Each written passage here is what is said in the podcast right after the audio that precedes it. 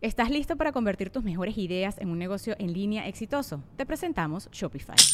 Tal vez no lo sabías, pero nuestro podcast More Than Mamis es un negocio y lo empezamos por supuesto para desahogarnos y hablar sobre la maternidad, no para convertirnos en expertas de ventas y del e-commerce. Así que sí, necesitábamos ayuda para vender nuestro merch y poner en marcha nuestra tienda. ¿Y cómo suena con Shopify? Llegó otra venta. Shopify es la plataforma de comercio que está revolucionando millones de negocios en todo el mundo. Ya seas un emprendedor desde tu casa o desde donde sea, Shopify es la única herramienta que necesitas para iniciar, administrar y hacer crecer tu negocio sin dificultades. Con Shopify puedo gestionar pedidos, envíos y pagos desde cualquier lugar, brindándote toda la información y estadísticas de tus ventas al detalle. Regístrate para un periodo de prueba con tan solo un dólar al mes en shopify.com barra sonoro, todo en minúsculas Ve a shopify.com barra sonoro para llevar tu negocio al siguiente nivel. Shopify.com barra sonoro. Welcome to the Listening Time Podcast. Hey, everybody, this is Connor, and you're listening to episode 61 of the Listening Time Podcast. I want to thank all of my Listening Time members, super members, and family members. Thank you all for your support you make it possible for me to do this podcast and uh, make all the content that I release for my members. Uh, it wouldn't be possible without you guys. Uh, thank you for your support. Remember that if you need my help with your listening practice or your pronunciation practice, and you need my training to help you improve so that you can understand native speakers when they speak fast, then make sure to click on the link in the episode description below this episode to become a member. If you become a listening time member, you receive a listening practice seminar every month and you receive an extra podcast episode.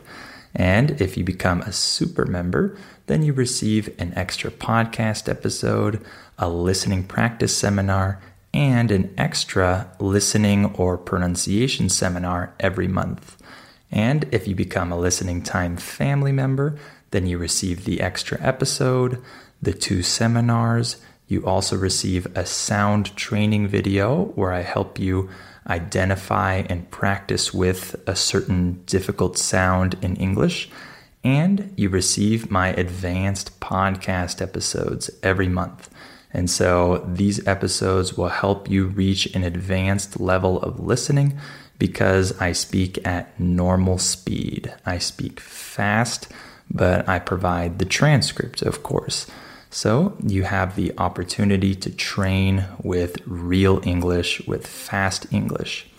If you can already understand almost everything I'm saying in this podcast, and it's pretty easy for you, and it doesn't cause you much difficulty, and you don't really need to use the transcript a lot, then it's time for you to start using some advanced content in addition to this content. Uh, you should still listen to this podcast, but you should also use some advanced content where the speaker is speaking fast at normal speed so that you can progress past this level and reach an advanced listening level. So, of course, this is why I release advanced episodes for my listening time family members so that you can get that practice with advanced English, with real English. Okay? So make sure to click on the link in the episode description to sign up if you want that. That's patreon.com slash listening time. Okay, so today we're going to talk about cartoons. Uh, honestly, I'm really excited for this topic because whenever I talk about cartoons, it brings me back to my childhood and it makes me reminisce. Uh, in English, when we say that something brings you back, it means that it transports you to the past. It makes you start thinking and remembering the past. And the word reminisce just means to think in a positive way about past experiences or memories. So I love talking about cartoons because it makes me reminisce about my childhood and how much fun I had watching cartoons. So, uh, today we'll talk a little bit about that, and I'll tell you about some of my favorite cartoons when I was a child. Uh, so, before we get started, remember that you also have the transcript available for this episode. That's in the episode description below this episode. So, click on that if you need it. And please share this podcast with anyone else who might find it useful anyone you know who's learning English who could benefit from this podcast. And if you're listening on Spotify or Apple Podcasts, please give this podcast a five star rating if you like it, uh, and that will help the podcast grow and reach more people. All right, let's get started. Are your ears ready? You know what time it is. It's listening time. All right, so let's talk about cartoons. So, first of all, let's define this word. What is a cartoon? A cartoon is a motion picture that uses animation instead of real objects or people right? So these are shows that have drawings that show a series of drawings and not real people, real actors who are on screen. Uh, cartoons can be for kids and for adults. Many of the cartoons that exist today are specifically meant for kids, but of course, there are plenty of cartoons that adults enjoy watching too. So when I think of cartoons, I think of my childhood. And when I think back to uh, the cartoons I watched, I remember watching cartoons at three specific time periods during the day or during the week. I remember that when I got home from school, I would usually turn on the TV and maybe watch 30 minutes of cartoons while I ate my afternoon snack. Uh, in English, the word snack refers to uh, food that you eat between meals. So, for example, between breakfast and lunch, or between lunch and dinner, you might eat a little bit of food like uh, some chips or a piece of fruit or a cookie or whatever it might be. This is a snack. So I remember coming home from school and eating my afternoon snack and watching cartoons at that time. And I also remember watching cartoons at night before I went to bed. And there were often new episodes on uh, on certain weeknights, and so that was uh, the prime time to watch cartoons. In English, when we use the phrase prime time, we're saying that it's the important time, it's the significant time uh, when you do something. So, for example, prime time television is usually at 8 p.m. or 9 p.m. in the US. This is when you can watch new episodes of your favorite shows because uh, this is prime time. This is when most people uh, are at home, they're not working, and a lot of people are watching TV. So, this is primetime television. So, uh, on certain weeknights, uh, I would watch cartoons because they would have new episodes of my favorite cartoons.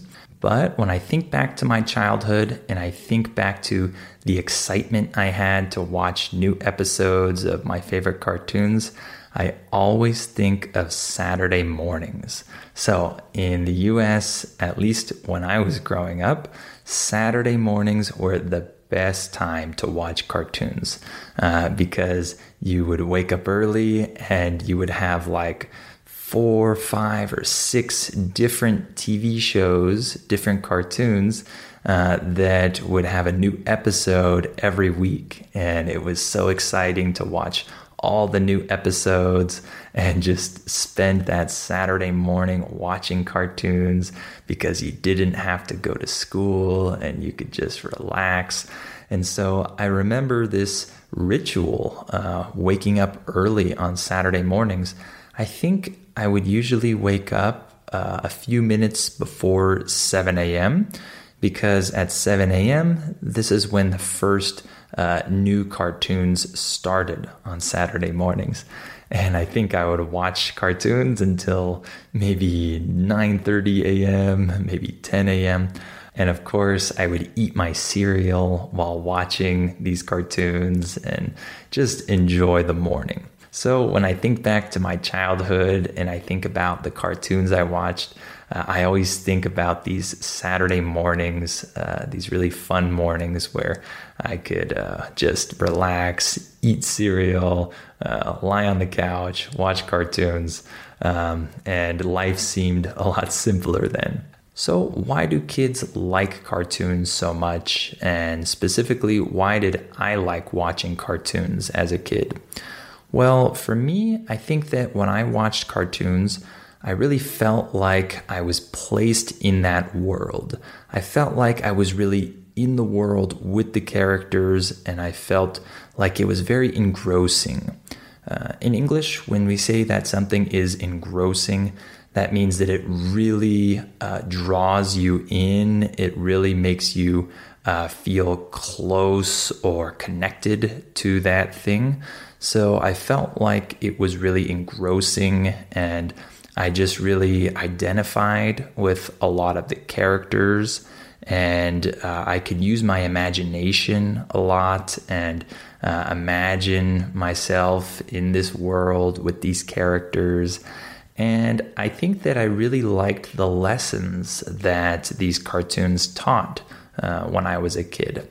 Uh, nowadays, I don't know if uh, the cartoons that kids watch uh, teach a lot of good lessons, but at least when I was a kid, I remember there being some very important life lessons taught in these shows. So I liked that as well. So now let me tell you about some of my favorite cartoons from when I was a kid. So, first, I want to talk about the cartoon Rugrats.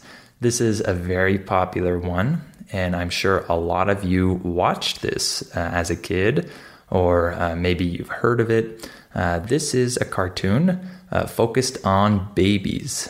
It's kind of strange, but uh, it was a really good cartoon, a really interesting cartoon because these babies uh, would go on all kinds of adventures in their house or backyard or wherever they were. And it was really interesting because they would imagine the setting to be something more uh, amazing or incredible or interesting than it actually was. Uh, in English, the word setting refers to the place and time where uh, some story happens.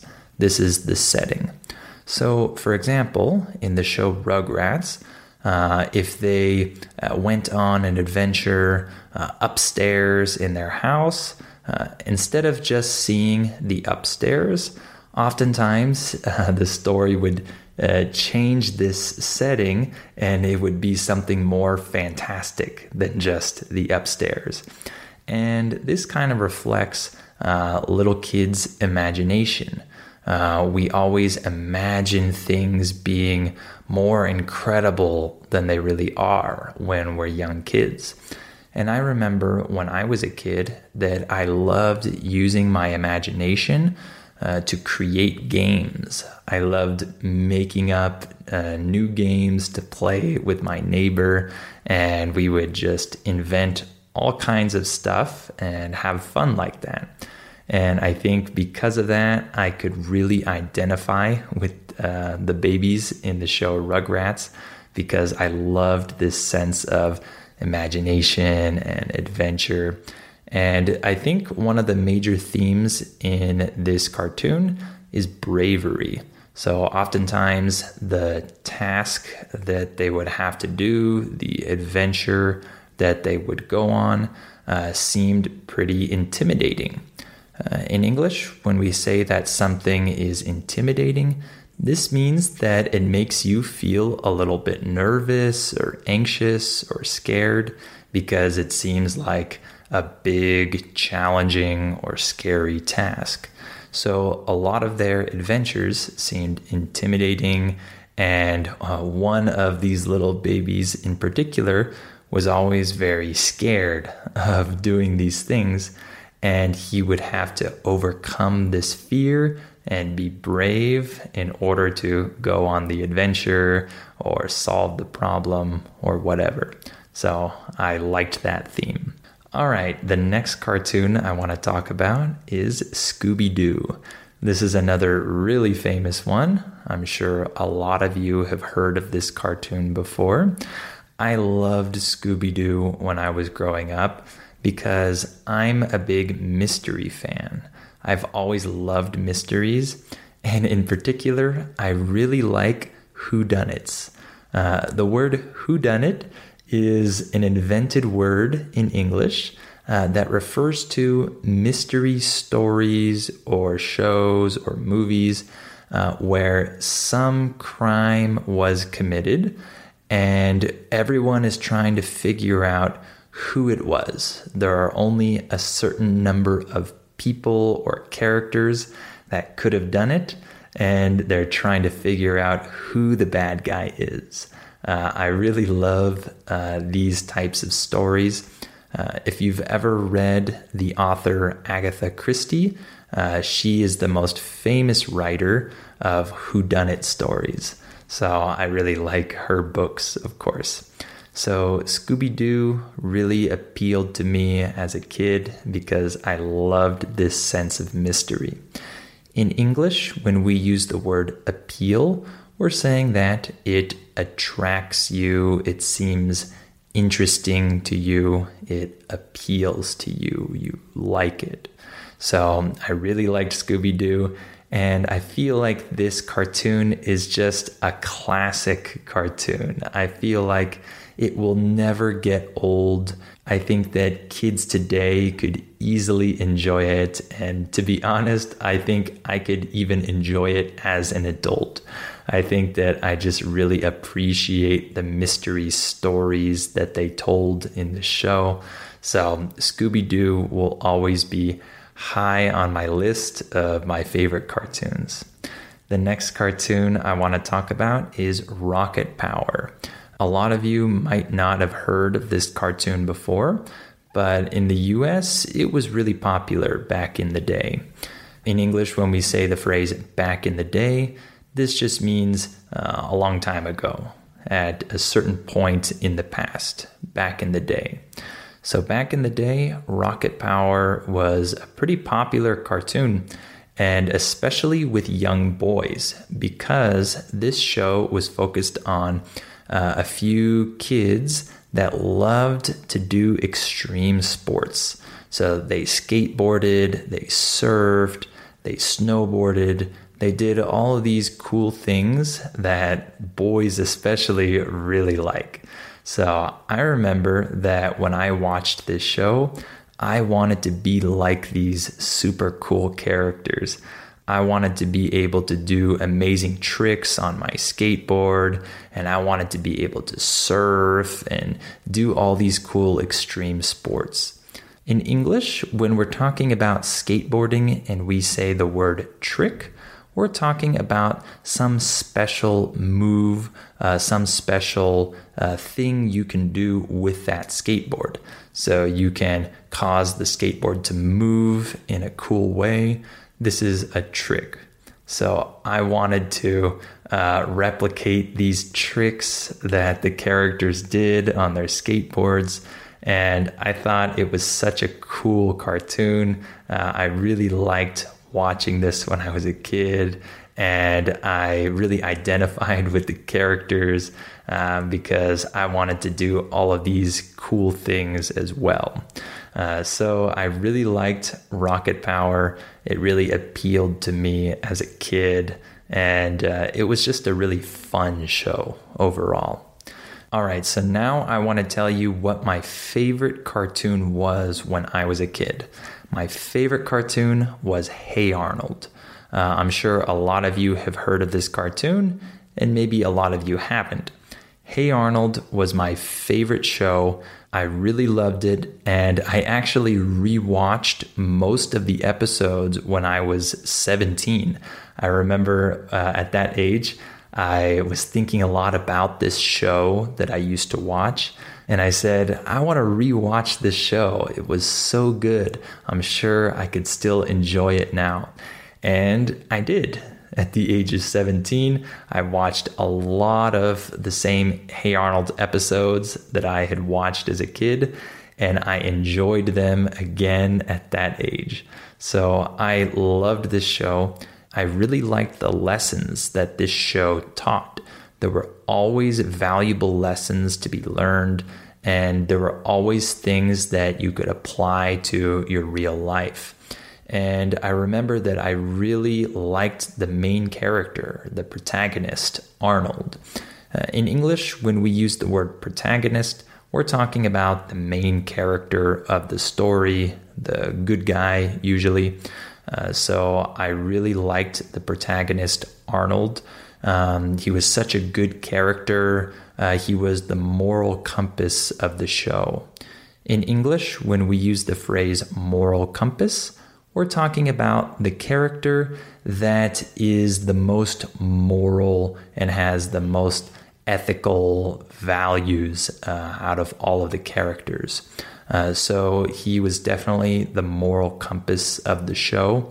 And I thought that it was just a really good show to teach kids different lessons. Uh, I haven't watched it in many years, of course, so maybe I'm exaggerating a little bit and maybe the lessons weren't that amazing. But from what I remember, I always learned a lot from this show. I always took away some interesting life lesson from each episode. So that's why I would consider it to be my favorite childhood cartoon. And so now I just want to talk about one bonus cartoon. I say bonus because it's not a children's cartoon, and I spent this whole podcast episode talking about children's cartoons. But I wanted to mention one adult cartoon because I would consider this cartoon to be my favorite show of all time. I like it more than any other cartoon or real show. Uh, and this show is King of the Hill. I know that most of you have probably never heard of this show before, and that's okay. Uh, there's a good reason for that. King of the Hill is a very, very American cartoon. Uh, it's a cartoon that I wouldn't recommend to you guys probably because if you've never had the experience of living in the US and really getting to know American life in a deep way, then this show probably won't be that interesting or funny for you. Uh, this show is very funny if you're an American and you appreciate uh, this depiction of American life. In English, when we use the word depiction, we're talking about someone's interpretation or uh, illustration of something. So, this show's depiction of American life uh, is very funny.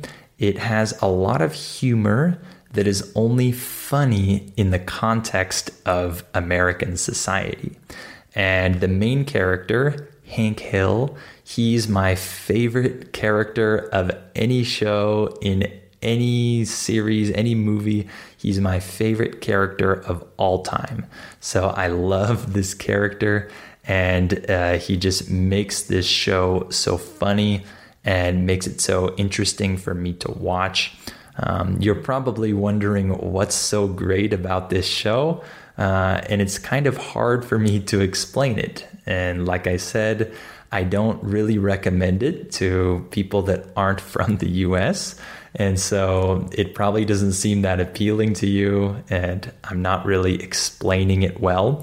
But I would just say that it's a cartoon for adults that pokes fun at American life and American values, but it does so in a way that uh, shows that these values in this life is actually really good in a lot of ways. And so it makes fun of this life, but it actually reinforces these same values and the things that we hold dear as Americans.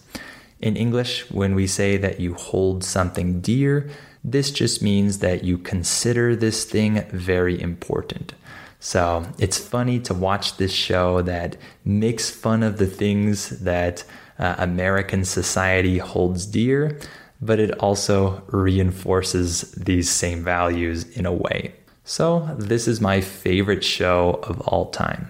All right, why don't we stop there for today? Remember that if you need my help to improve your listening and understand native speakers when they speak fast, then make sure to become a member. Uh, click on the link in the episode description below this episode. That's patreon.com slash listening time. And more specifically, if you want to train with my advanced podcast episodes to reach an advanced level of listening, then become a listening time family member. Okay. Also, remember that you have the transcript for this episode in the episode description. So click on that if you need it. And before you go, remember to give this podcast a five star rating if you like it, and that will help this podcast grow. All right, thank you for listening to this episode, and I'll talk to you on the next episode of Listening Time.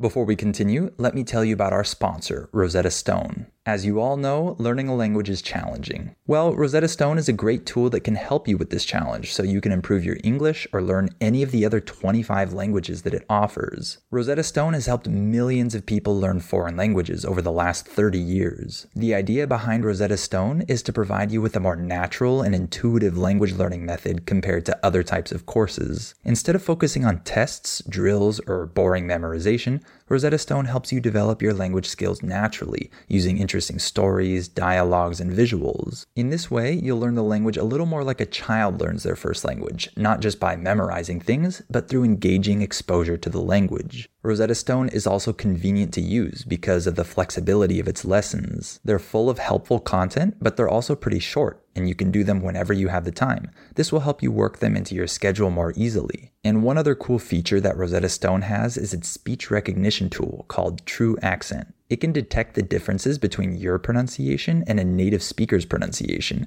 so it can give you feedback on how you're pronouncing words and help you improve. As you can see, Rosetta Stone is a language learning tool with a ton of value. Don't put off learning that language. There's no better time than right now to get started. For a very limited time, Listening Time listeners can get Rosetta Stone's lifetime membership for 50% off. That's 50% off unlimited access to 25 language courses for the rest of your life. Redeem your 50% off at rosettastone.com slash listening time today.